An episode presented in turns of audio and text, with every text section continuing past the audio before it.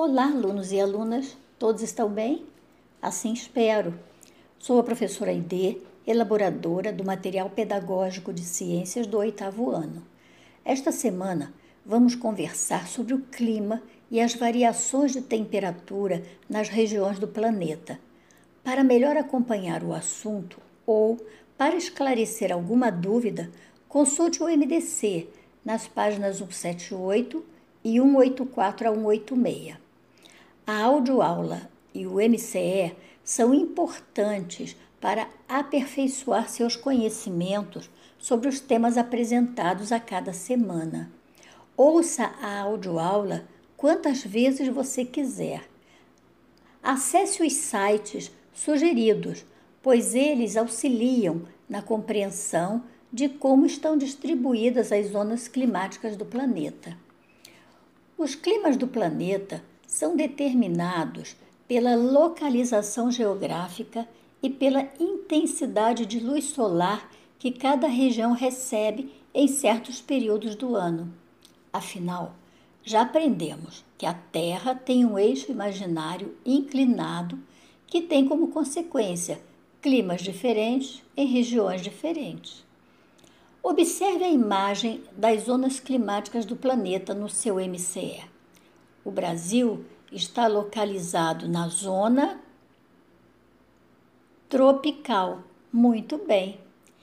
Pergunte aí aos seus familiares se eles conhecem uma música cantada por Jorge Benjor chamada País Tropical. Ela diz assim: Moro num país tropical, abençoado por Deus e bonito por natureza, mas que beleza! Então, o Brasil é um país localizado na zona tropical e recebe muita luz solar a maior parte do ano. A região litorânea do país apresenta uma baixa amplitude térmica. Veja aí no MCE o que significa amplitude térmica. Aí mesmo onde o menino está apontando para o quadro. Isso, amplitude térmica é a variação de temperatura em uma região, ou seja, é a diferença entre as temperaturas máxima e mínima naquela região. Então, quando habitamos em regiões afastadas do litoral, em São Paulo, por exemplo, a umidade do ar é menor, a quantidade de chuvas é menor e ocorre uma grande variação na temperatura. Pergunte a quem já morou no interior. Durante o dia é muito quente, mas à noite esfria bastante. Esse fator climático é chamado de continentalidade. Brasília, Goiânia e São Paulo são cidades onde encontramos o fator climático continentalidade. Já nós, que moramos próximos ao mar, percebemos o ar úmido e maior quantidade de chuvas. O fator climático da região é a maritimidade. Consulte o seu MDC e leia o texto sobre o assunto nas páginas 184 e 185. Então, vamos ao nosso resumo?